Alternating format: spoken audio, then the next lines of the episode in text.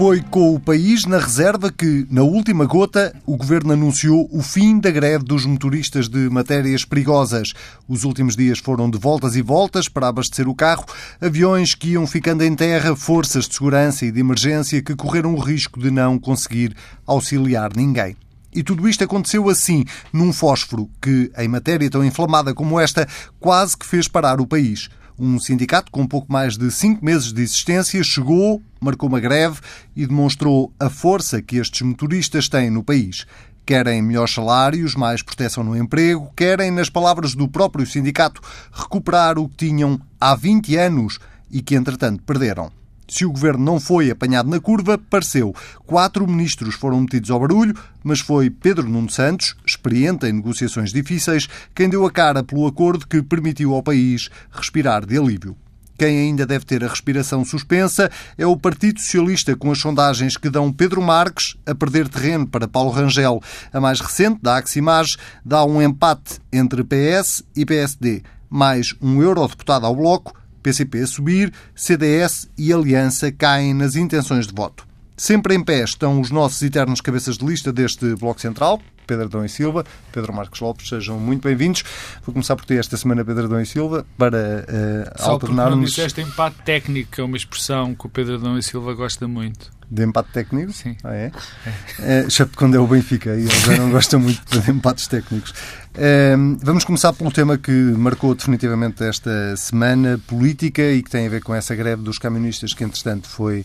Um, uh, foi suspensa uh, e finalmente vão sentar-se à mesa uh, novamente com a Antram para te perguntar se politicamente há aqui ou não alguma coisa a apontar ao governo, porque uh, uma das críticas mais repetidas esta semana ao governo tinha precisamente a ver com uh, a falta de preparação uh, que pode ter existido relativamente a uma greve que já estava convocada desde dia 1 de abril. Uhum. Objetivamente, ninguém antecipou aquilo que aconteceu. Uh, e o ninguém é o governo, a comunicação social, uh, os, os, serviços de informação, porque isto é uma dimensão relevante, isto de facto podia ter consequências uh, muito negativas e, portanto, houve aqui uma, um movimento silencioso que não foi antecipado e, dizer, e as instituições têm a obrigação de antecipar e perceber o que é que se está a passar no país. Agora, do ponto de vista do efeito político eh, para o governo. Eu devo dizer que acho que no curto prazo ele não existe, até porque depois aparece o governo a intermediar uma relação entre privados, porque esta greve, ao contrário da maior parte das greves que nós nos habituamos a, a comentar, eh, em que o Estado é um grande empregador eh, ou em alguns casos quase único empregador, eh, eh, nesta situação não é assim, pelo contrário, o Estado não é empregador, portanto, isto é uma greve que opõe um sindicato, uma associação patronal privada, e em que o governo, ou o Estado, como quisermos, tem apenas uma função de intermediar e promover o diálogo. E, de certa forma, essa função de intermediação foi um sucesso. É, mas eu acho que o problema político não é aquele que eh, se pode ter sentido agora. É, o, é um problema político, a meu ver, aliás, muito sério e preocupante, que pode ter efeitos um, ehm, daqui a algum tempo, nomeadamente no, no pós-legislativas ou até nas legislativas, e já, já explico uh, porquê. Mas antes disso, eu acho que o que é mesmo relevante eh, neste, nesta greve e naquilo que se passou esta semana é que temos mais um exemplo eh, de uma transformação profunda eh, do diálogo social e das estruturas de representação em Portugal ehm, eh, e da própria natureza eh, das greves. Eh, a primeira facto é que, como aconteceu noutros casos, com os enfermeiros, até com os professores e com os estivadores, nós temos eh, uma greve eh, que mobiliza quase a totalidade de um setor e dos profissionais que ocorre logo depois da assinatura de um contrato, de um acordo coletivo entre um sindicato que nós pensávamos que era o representativo, e a Associação Patronal, a ANTRAM e a Federação dos Sindicatos dos Transportes eh, tinham assinado um acordo há não muito tempo. E talvez esse também seja um elemento de surpresa. E repara que nos, nos enfermeiros tinha acontecido a mesma coisa, tinha havido um acordo com o, aquilo que era visto como o principal sindicato dos enfermeiros do setor, e subitamente surgem uh, novos sindicatos, associações que se transformam em sindicatos, com enorme capacidade reivindicativa, de mobilização e também capacidade disruptiva. Isso tem a ver com um assunto que já falámos aqui aqui várias vezes e que tu já sublinhaste várias vezes neste Bloco Central, que é uh, alguma dispersão, digamos assim, da, do, do, próprio movimento sindical. É, não é só do movimento sindical, é da própria representação dos interesses na sociedade portuguesa e, e, que tem características novas e algumas delas positivas, porque Portugal tem um déficit de pluralismo e tem um déficit de pluralismo a partir da representação do mundo do trabalho e, portanto, há aqui mais pluralismo. Mas, mas eu diria que termina aí o lado positivo, porque depois o que é que temos? Temos lugares contraditórios, temos uh, ordens que se transformam em sindicatos, temos uh, uh, empresários que se transformam em sindicalistas. Temos, por exemplo, uma coisa que, que eu acho que foi relevante, e isso até se prende com a intervenção do governo, é que os sindicatos da CGTP, quer dizer, porque a última análise é disso que estamos sempre a falar e dessa comparação, muitas das vezes contestavam que tivessem sido decretados e definidos serviços mínimos, mas cumpriam os serviços mínimos. Eu, eu, devo dizer que tenho de fazer algum exercício de memória para me recordar de um exemplo em que, decretados serviços mínimos, o sindicato se tenha recusado a cumprir os serviços mínimos. Aliás, porque é crime de desobediência. Nós agora, já não é o primeiro caso, tivemos isso esta semana, mas com os enfermeiros passou-se a mesma coisa, de não cumprimento dos serviços mínimos. Ah, o, a, a, a CGTP pode ter agendas eh, maximalistas, mas tem uma capacidade de canalizar o protesto e o descontentamento eh, para vias institucionais, ao mesmo tempo que nunca no caderno reivindicativo da CGTP ou de um sindicato da CGTP nós poderíamos ver coisas que permitiam, por exemplo, invasão contributiva, isto é, considerar uma parte significativa da remuneração como não salarial. Eh, ora, nós temos agora sindicatos que se batem por isso. Ah, isto muda uh, o, o, o, mundo uh, do trabalho. E mostra que nós estamos sempre em Portugal a subestimar uh, a, emergência de fenómenos populistas, para simplificar. Isto, é a emergência de novos partidos, porque estamos sempre a olhar para os partidos, como se fosse no espaço partidário que ocorrem as principais transformações das nossas sociedades na representação. Não são, elas nascem muito no mundo do trabalho. Uh, e, e, quando nós falámos dos coletes amarelos, eu fui muito cético em relação é, é, àqueles que dizem, isto em Portugal não acontece. Não acontece se nós estivermos à espera que os coletes, que as pessoas apareçam de colete e de colete amarelo.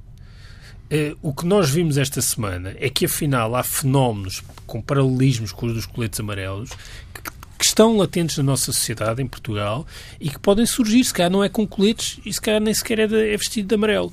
E este, o que aconteceu esta semana, a meu ver, dá corpo a essa, a essa, a essa ideia, mostra aqui eh, transformações na representação dos interesses na nossa sociedade e que as formas tradicionais de representação dos interesses não são capazes de compreender e apreender. Eu acho que isto vai ter consequências políticas, posso deixar isso mais à frente e explicar porquê. Sim, de, de, deixa-me perguntar ao Pedro Marcos Lopes, eh, por um lado, se na sequência disto que o Pedro Adão e Silva dizia, eh, a CGTP eh, ou as grandes centrais sindicais de alguma forma estão a perder a mão na, na, nestes, nos movimentos sindicais, e por outro lado, se do ponto de vista político o Governo podia ter feito mais para evitar o que aconteceu esta semana.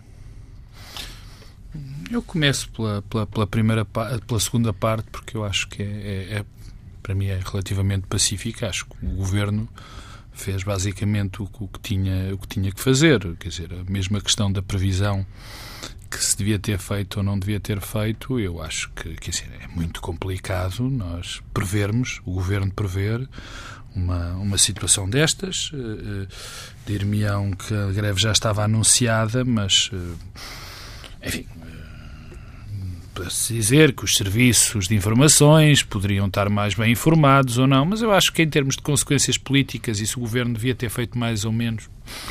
Pouca relevância vai ter, eh, provavelmente até o que vai acontecer daqui é um, um uma, alguma, algum tipo de vitória pirrónica, porém, para o governo por, eh, por ter solucionado um conflito que é, na sua natureza, entre privados e os, e os seus trabalhadores. Claro que como tudo o que diz a uma respeito a uma comunidade, a uma sociedade aberta, este tipo de relações tem consequências para toda, para toda a comunidade. O, o que me parece. Não, há uma coisa que nós não chamamos a atenção e que me parece relevante: é que a Associação Crista estabeleceu um prazo para o governo resolver o problema e o governo falhou o prazo por algumas horas. Não sei exatamente qual vai ser a consequência. São, isso são.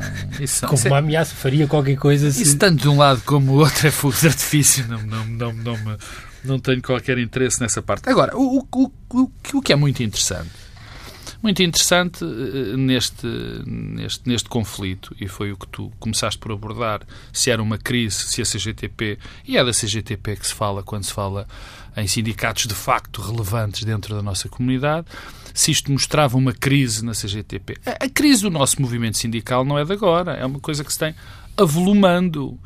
Uh, todos os dias, todas as semanas, todos os ciclos políticos mostram mais o avolumar dessa crise. Não só o movimento sindical português tem tido uma, uma regressão extraordinária. Começou por, uh, começou por descuidar muito de, dos interesses dos trabalhadores que não trabalham para, para, para, para o setor público, concentrou-se ali dir-me-ão que é muito mais difícil a representação dentro do setor privado, talvez, mas a função dos sindicatos é exatamente essa, representar os trabalhadores, eh, mostrar-lhes o interesse de, de, estarem unidos, de negociarem unidos.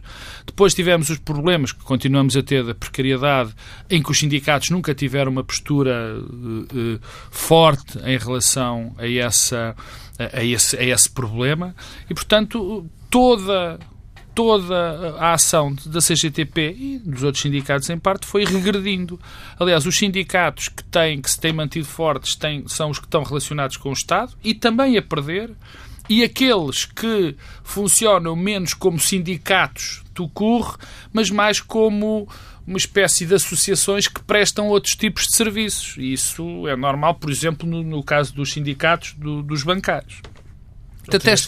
E dos magistrados. Portanto, isto não é novo. O que é novo é o que é novo, já não tão novo, digamos assim, é a emergência destes, destes novos fenómenos sindicais. E a minha questão é esta, quer dizer, a questão das centrais sindicais era importante para para uh, não só eram não só veículo de uma determinada ideia política, no caso concreto na CGTP de valores de esquerda, muito ligados ao Partido Comunista Português, mas quando se fala e quando há uma negociação em termos sindicais num sindicato global ou do mesmo de uma associação sindical, uma central sindical, o interesse disso além da defesa dos trabalhadores, evidente, não preciso de dizer, era de albergar alguns interesses de trabalhadores que têm menos capacidades reivindicativas.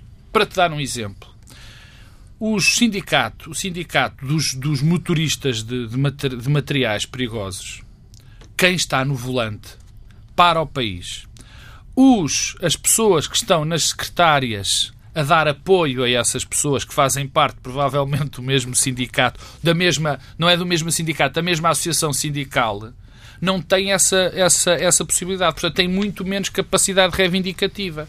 E as centrais sindicais, ou as associações sindicais... Congregavam tudo Congregavam isso e faziam isso e, e a, a, sua própria negociação era feita nesses modelos. Aliás, uma coisa, Pedro, que é a CGTP, para além da confederação, sempre teve uma lógica de federações, ou seja, de criar federações. Por causa disto que Por eu isso digo. mesmo, este sindicato que assinou o acordo com a Antram é uma federação. A FECTRANS. A FECTRANS. Portanto, o que nós temos também é alguma fragmentação claro, da representação é então, de categorias mas, profissionais mesmo dentro não, do mas, setor. Mas, mas, é, mas é exatamente isso que eu digo. Quer dizer, as associações sindicais e as centrais sindicais servem, serviam também para albergar este tipo de de, digamos, disparidades que existem entre as várias, em profissões que são necessárias para o funcionamento de determinados setores, mas que têm menos capacidade de, de fazer, entre aspas, de fazer mal, de afetar a vida das pessoas. Ora bem, o que é que nós temos agora? É o declínio das centrais sindicais e da força sindical, por os motivos que eu já apontei e outros, que, que como é evidente. Até a globalização apresentou, apresentou-se um, um, um, desafio complicado aos sindicatos. Fez com que as pessoas, os trabalhadores, se sentissem menos representados e deu força a determinadas eh, profissões, que deu força a determinadas profissões que de facto podem parar o país ou podem ter efeitos muito significativos dentro de determinados uh, segmentos da nossa sociedade. E, portanto, acontecem estes fenómenos. Mas é de representatividade. Um bocadinho, é um bocadinho aquilo que dizia, achas que aquilo que dizia o Pedro Adão e Silva, que é, tendemos sempre a olhar para os partidos políticos e não, isso, para, claro. para nos assustarmos com fenómenos eh, em partidos políticos quando na verdade pode haver também uma descrença. Não, mas, eu, não, mas o, é exatamente esse o meu ponto. Com as organizações sindicais. Claro, não é só com as organizações sindicais, com outros fenómenos sociais. Neste caso concreto, as organizações sociais, este desencantamento, eu acho que com as centrais sindicais e com a incapacidade da representação por parte das, destas centrais sindicais está a levar a que nós, eu acho que já nos levou a um mundo novo. Ou seja, a um mundo onde este tipo de interesses vai ter de ser regulado de outra forma. Fazendo-me perceber melhor. Nós tínhamos um, um, mundo, digamos assim, onde os sindicatos representavam as associações, os sindicais, as associações sindicais, as centrais sindicais defendiam o mundo do trabalho, e, portanto, dentro dessa, dentro de uma determinada dicotomia eh, eh, entre o patronato e o capital e o trabalho, nós chegávamos a uma espécie de, de, de consenso, umas vezes para um lado, outras vezes para o outro, para melhor, e agora isso está a desaparecer. E dir-me-ão, mas vamos para um mundo melhor, estas realidades vão trazer um mundo melhor, vão trazer mais representatividade, representação dos trabalhadores, isto vai ser melhor? Eu tenho as minhas dúvidas. Muito muito, muito profundas. O que eu sei é que a evolução nem sempre é no sentido de construir um mundo melhor. Isso já, já tenho idade e experiência para, para perceber isso. Agora, que nós não podemos fingir, que nós não Estás podemos voltar um pessimista atrás... irritante. Hã? Desculpa? Estás a tornar-te um pessimista irritante. Não, não, não é pessimista irritante. O que eu digo é que eh, isto é normal, eh, pode acontecer. O que eu digo é que nós tentarmos tapar o sol com a... tentar voltar atrás com instituições, voltar a, credibilizar instituições que já perderam, não vale muito a pena. Eu acho que nós estamos no início, não é só que em Portugal, aqui são indícios pequenos, o Pedro já os citou, do stop, dos estivadores, dos enfermeiros, agora este e outros virão. O que isto vai provocar é, é que o, o o conglomerado, digamos assim, a, a negociação, a, a, fusão, a simbiose dos interesses que uma sociedade tem que ter para evoluir, para funcionar normalmente, vai ser feita de outra maneira. Eu estou convencido que vai ser feita de outra maneira, que já não desta. E isso é, é, é no, no, fundo, no limite, eh, amedrontante, porque nós não sabemos o que é que aí vem. O que nós estamos a ver é que este tipo de fenómenos vai ter uma multiplicação muitíssimo rápida. Porque repara, as vitórias, entre enormes aspas, que estes sindicatos vão ter, que já tiveram os dos enfermeiros, ou os dos estivadores, ou que podem eventualmente ter os professores, são vitórias que dão lastro a que aconteçam fenómenos muito parecidos com estes. E depois eu pergunto, e com isto termino, depois eu pergunto, depois como é que se vai defender o interesse público? Como é que nós vamos defender esse interesse público? Não vale a pena agitar aquela bandeira, já fartei-me de ver isso. Ah, isto é, estão, isto o que vai dar é limitações ao direito à greve. Não sei, talvez. Mas não vale a pena a, a, a agitar fantasmas que ninguém está a pensar neles. O que eu acho é que estamos em, em uh, algo novo aí. Pedro, deixa-me uh, tentar dar aqui um passo em frente, não sei se era exatamente isso que em direção ao querias, abismo. em direção ao abismo. um, na sequência do, do que ambos uh, disseram e da, da, desta eventual crise no movimento sindical, se ela não reflete também uma crise dentro do próprio Partido Comunista, uh, tendo em conta, sobretudo, que a CGDP é, obviamente, uh, um sindicato afeto ao Partido Comunista. como diria o outro, isto anda tudo ligado? Anda claramente ligado. Bom, a CGTP é mais do que isso.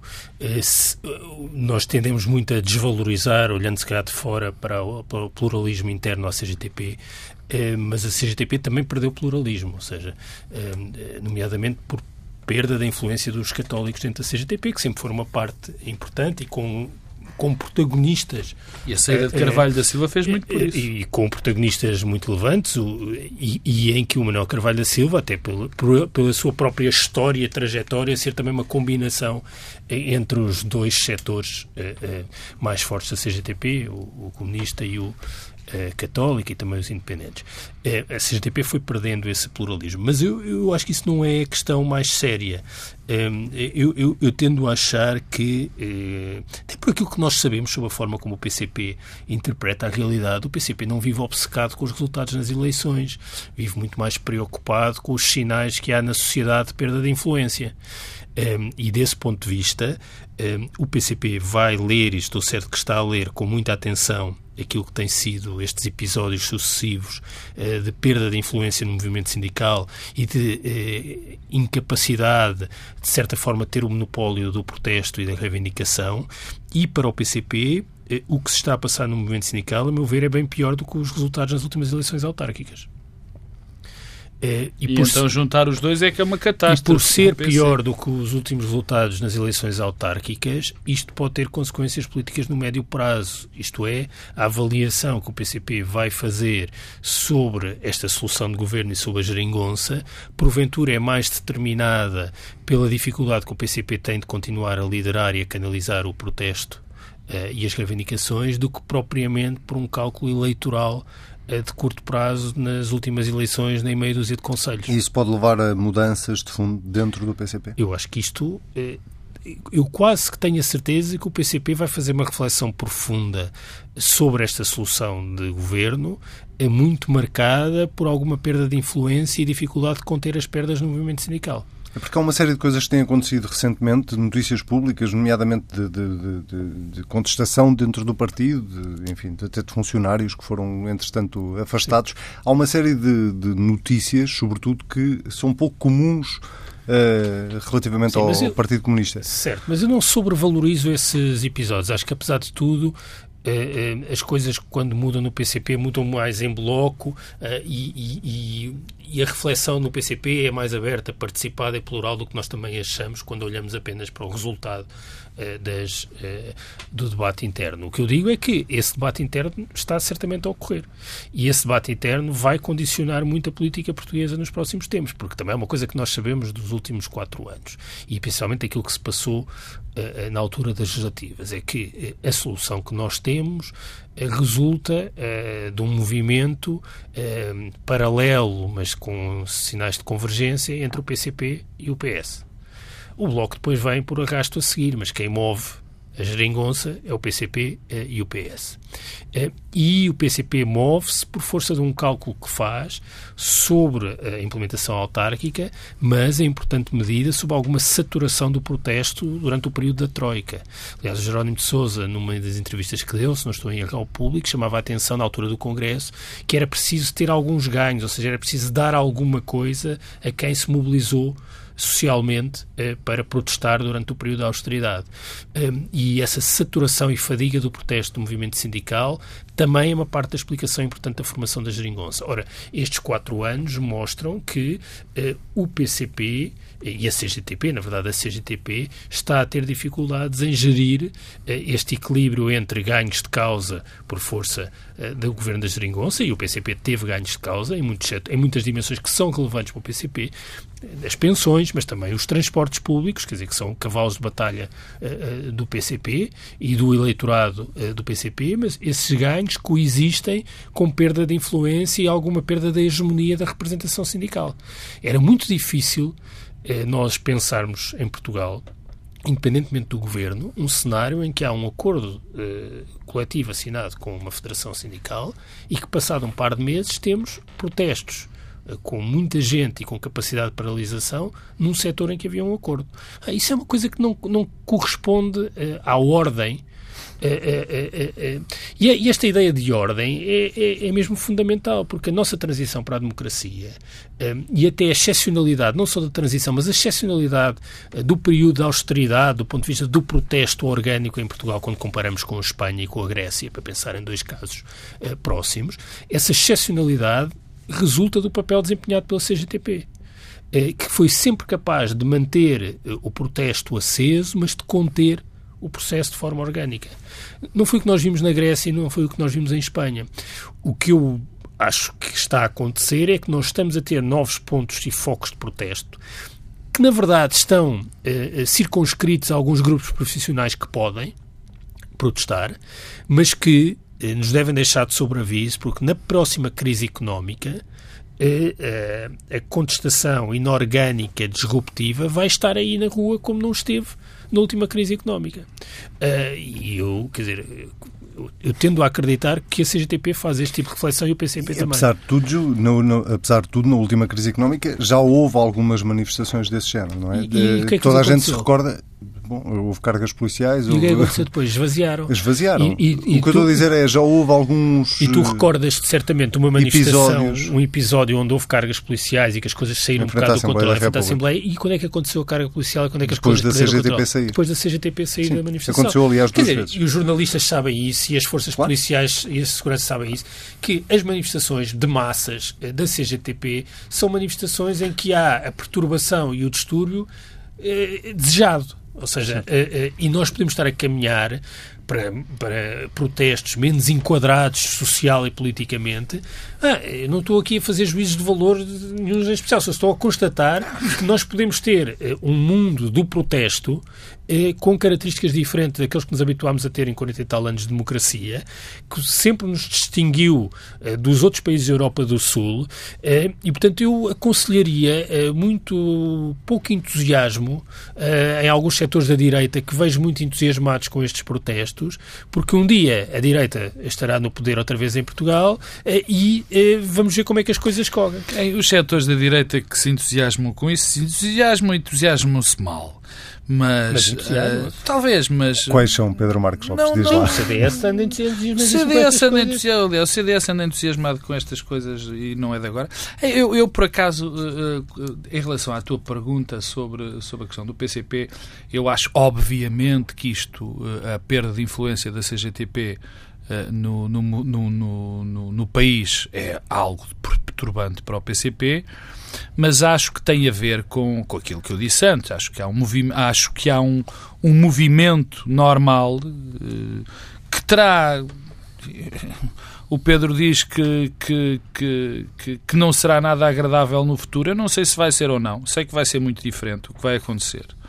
É bem verdade que a CGTP e o Partido Comunista institucionalizaram o, o, o protesto neste país durante, durante este tempo todo, durante o, o até à normalização, a partir da normalização, a partir da normalização da nossa da nossa democracia, é tudo verdade, só que, quer dizer, os movimentos sociais neste aspecto são imparáveis e não me parece que haja que possa haver uma, uma um voltar atrás uh, para, para uma situação anterior. Quer dizer, isto é absolutamente irreversível. Que isto, uh, que esta perda de força da CGTP que obviamente se vai refletir no, no Partido Comunista tem consequências políticas e consequências políticas pesadas, ah, isso eu tenho, não tenho dúvida nenhuma. Para o próprio Jerónimo de Sousa? Não, eu acho que Jerónimo de Sousa, francamente, já não conta para esta equação. Jerónimo de Sousa já anunciou que vai sair.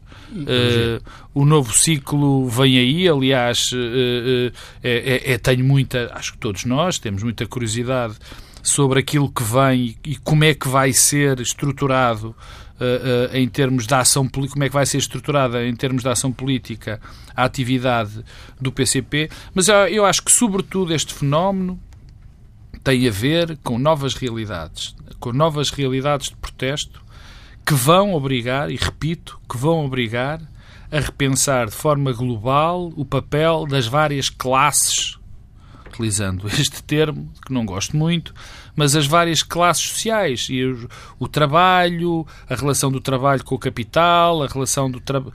toda. Há, há, uma, há um, uma nova realidade, até a realidade.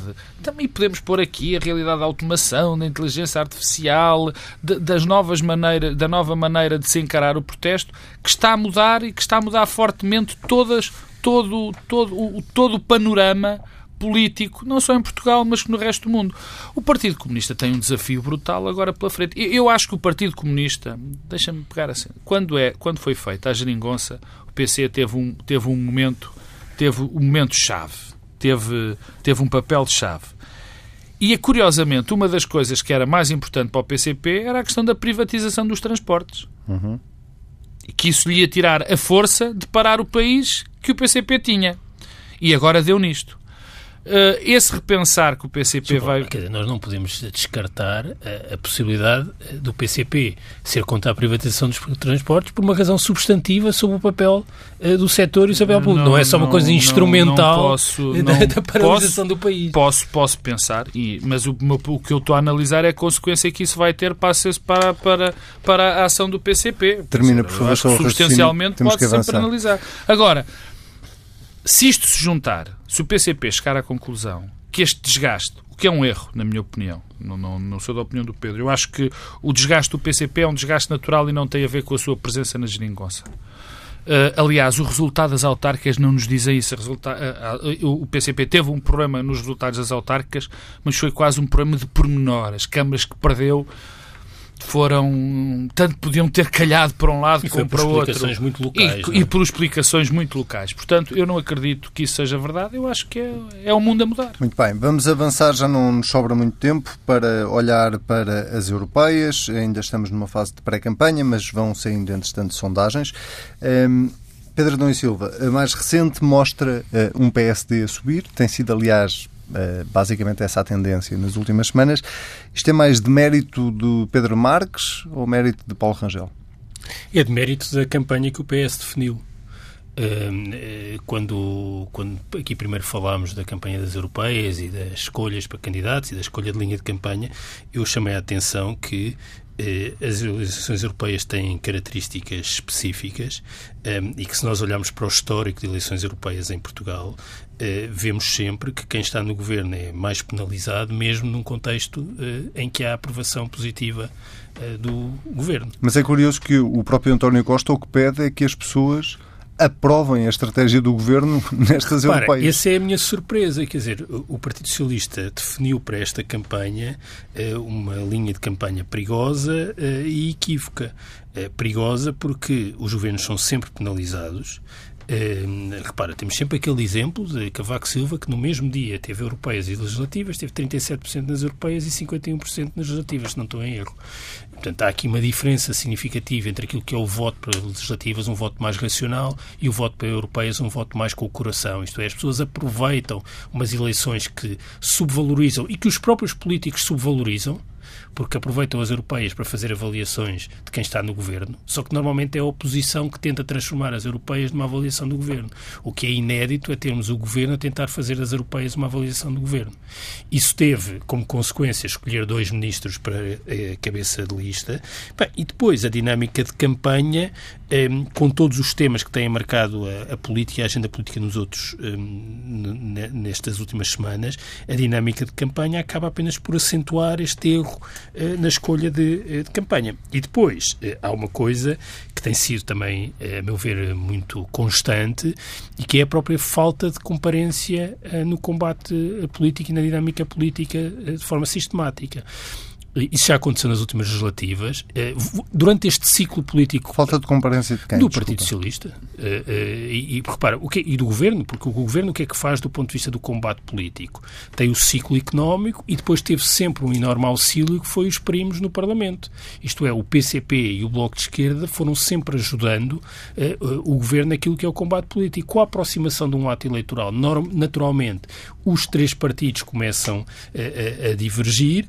o PS PS fica com uma estratégia definida que é pôr o governo a votos numas eleições em que os governos são sempre penalizados, ao ponto de escolher eh, eh, ministros para encabeçar a lista. depois disso é natural que todo o ruído eh, e as notícias eh, e os erros de, cotidianos de campanha eh, correspondam Quem é que atribui a responsabilidade? António Costa foi ele que definiu esta estratégia. Isso aí não me parece mais ou menos eh, claro. Pois há, há, há outras dinâmicas mais de fundo que novamente tendemos sempre a desvalorizar, eh, nomeadamente o desgaste persistente dos partidos centrais. É porque quando nós olhamos esta sondagem da Aximage, bom, a sondagem da Aximage eh, eh, dá também eh, um resultado do PSD pobre, que nós só dizemos que é positivo porque corresponde a uma subida, mas 31%.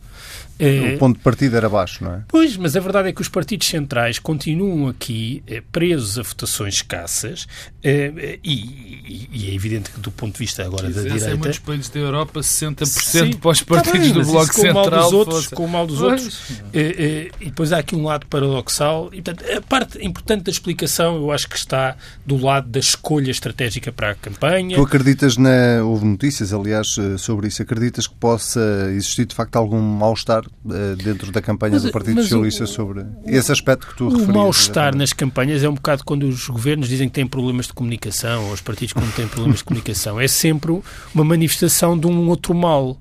A partir do momento que as campanhas eh, têm equívocos, começa a haver problemas com os outdoors, ou problemas com a, com a, organização da campanha e as caravanas, ou que a mensagem não passa. O problema é sempre anterior. Quer dizer, é, é, é, qual é a história que o partido tem para contar numa eleição?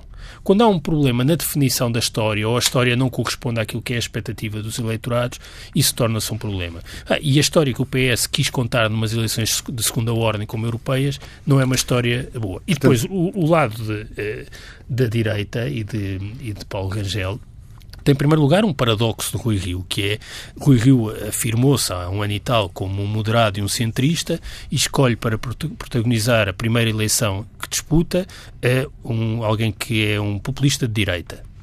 Uh, muito eficaz.